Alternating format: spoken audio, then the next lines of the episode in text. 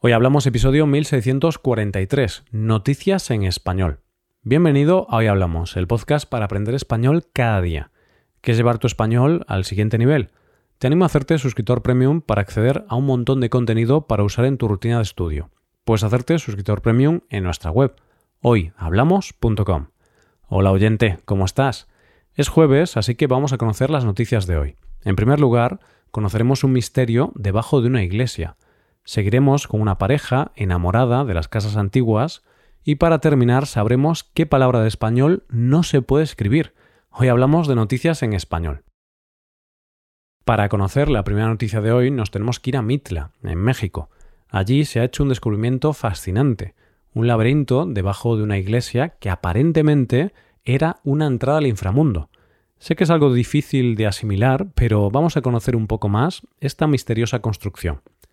Todo empezó hace mil años, cuando los antiguos zapotecas construyeron un templo religioso conocido como Lioba, que significa lugar de descanso.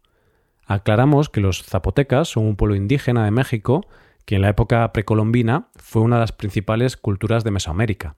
Era un pueblo politeísta, con grandes rituales y firmes creyentes del inframundo.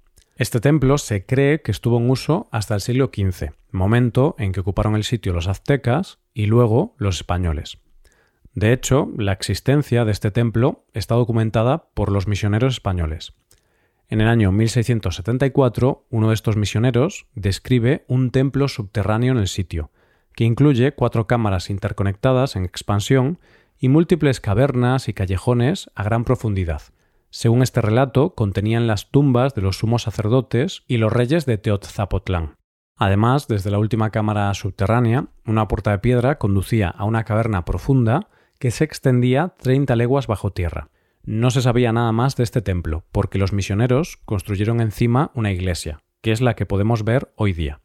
¿Qué se ha descubierto? Los investigadores tenían que descubrir qué había oculto, qué había bajo tierra. Para ello, utilizaron tres métodos de escaneo distintos para poder encontrarlo. Se ha encontrado una red subterránea donde hay varias tumbas y se encuentra a unos 5 o 8 metros bajo la superficie. Es una red de cuevas y pasadizos subterráneos. Pero es que además se han encontrado evidencias de una construcción más temprana del conocido como Palacio de las Columnas, que es uno de los monumentos más antiguos e importantes de la zona. Este proyecto tiene varias fases. Esta solo es la primera, donde han conseguido hacer el mapa 3D de este mundo subterráneo. Lo que se consiga averiguar dará una visión más completa de lo que supuso la cultura de este pueblo indígena, y se podrá conocer mejor su historia. La verdad es que viendo esta historia, estoy convencido de que si Indiana Jones la conociera, cogería su látigo y su sombrero e iría a descubrir qué hay allá abajo.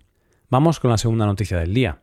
Hay una cosa que se llama porno inmobiliario, que consiste en mirar casas que no nos podemos permitir. Es lo típico que vas a un portal inmobiliario, por ejemplo, en España sería idealista, y empiezas a ver casas que cuestan millones de euros y sabes que nunca te las podrás permitir, pero son tan bonitas que te pasas el rato viendo la casa, la decoración y su diseño. Algo parecido es mirar esos programas de reformas de casas, que cuando los ves te dan ganas de dedicarte a la compra y venta de casas. Pues bien, de algo que tiene que ver con el negocio inmobiliario es de lo que vamos a hablar en la segunda noticia de hoy. Nuestros protagonistas se llaman Ethan y Elizabeth Finkelstein, ellos se conocieron en la ciudad de Nueva York y desde el primer momento tuvieron algo en común, su pasión por las casas antiguas.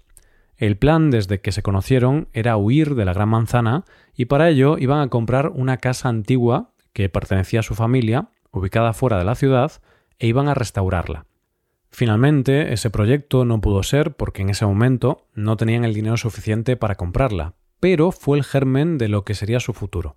Todavía tenían la idea de comprar una casa antigua y restaurarla, así que Elizabeth comenzó a buscar casas antiguas con esa idea. Y mientras buscaba esas casas, decidió compartir sus descubrimientos con el resto de Internet, por lo que creó una página web llamada Cheap Old Houses y una cuenta en Instagram con el mismo nombre. Ahí iba compartiendo las diferentes casas antiguas que iba encontrando. Por cierto, ahora tiene casi dos millones y medio de seguidores.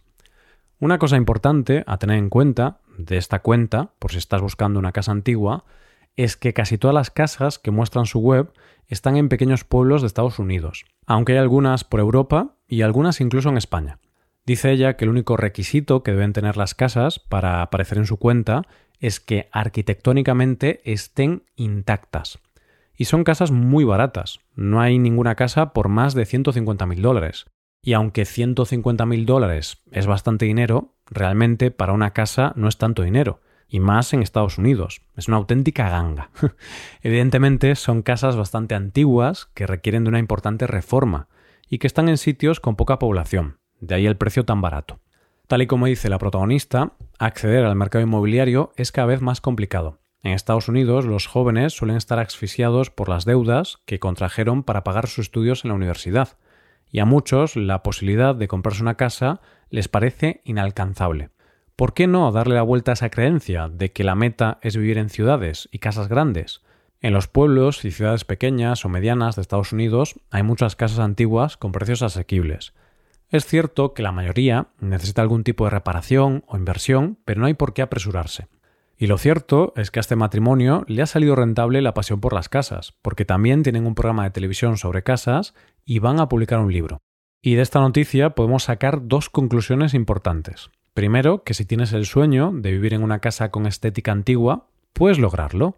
Y segundo, que si compras una casa histórica y la reformas, intenta mantener lo máximo que puedas su estética original, porque, como dice Elizabeth, no hay nada peor que entrar en una casa de 1850 quedar deslumbrado por su carpintería original, pasar a la cocina y ver que está gritando 2012. Llegamos a la última noticia de hoy. Oyente, tú que estás estudiando español, ¿sabes cuántas palabras hay en nuestro idioma? De esto y de una palabra en concreto es de lo que vamos a hablar en nuestra última noticia de hoy. Aunque es imposible saber el número exacto de palabras de una lengua, sí que podemos saber cuántas palabras están catalogadas según la Real Academia Española. La respuesta a esto es que hay unas 93.000 palabras en español. Pero el tema del que quería hablarte ahora es de una palabra en español que no puede escribirse. ¿Por qué?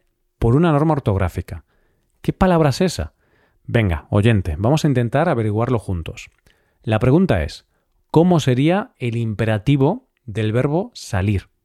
Te dejo unos segundos para pensarlo.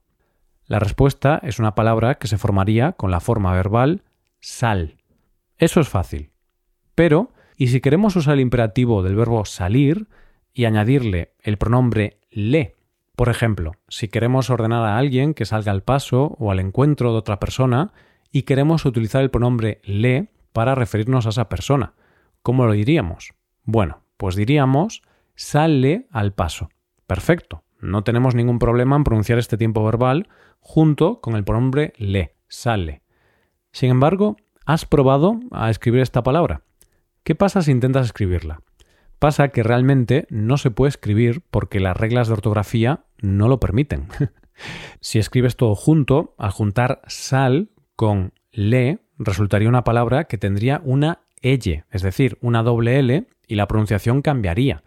Sería salle. Entonces, quizá podríamos escribirla con un guion para separar esas dos palabras, sal-le. Pero claro, las normas ortográficas del español no permiten la utilización de un guion en estos casos.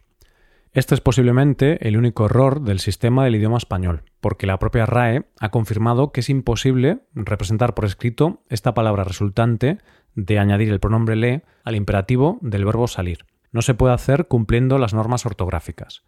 Así que, ya ves oyente, en español tenemos una palabra que podemos pronunciar pero que no podemos escribir. Pero bueno, es una simple curiosidad, porque realmente no podemos escribir de manera correcta siguiendo las reglas ortográficas oficiales del idioma, pero sí que podemos escribirla usando el sentido común. En mi caso, la he escrito con un guion en el medio. Y esto es todo por hoy, ya llegamos al final del episodio. Antes de acabar, recuerda que puedes utilizar este podcast en tu rutina de aprendizaje, usando las transcripciones, explicaciones y ejercicios que ofrecemos en nuestra web para ver ese contenido tienes que hacerte suscriptor premium en hoyhablamos.com. Esto es todo, mañana volvemos con dos nuevos episodios. Lo dicho, nos vemos en los episodios de mañana. Pasa un buen día, hasta mañana.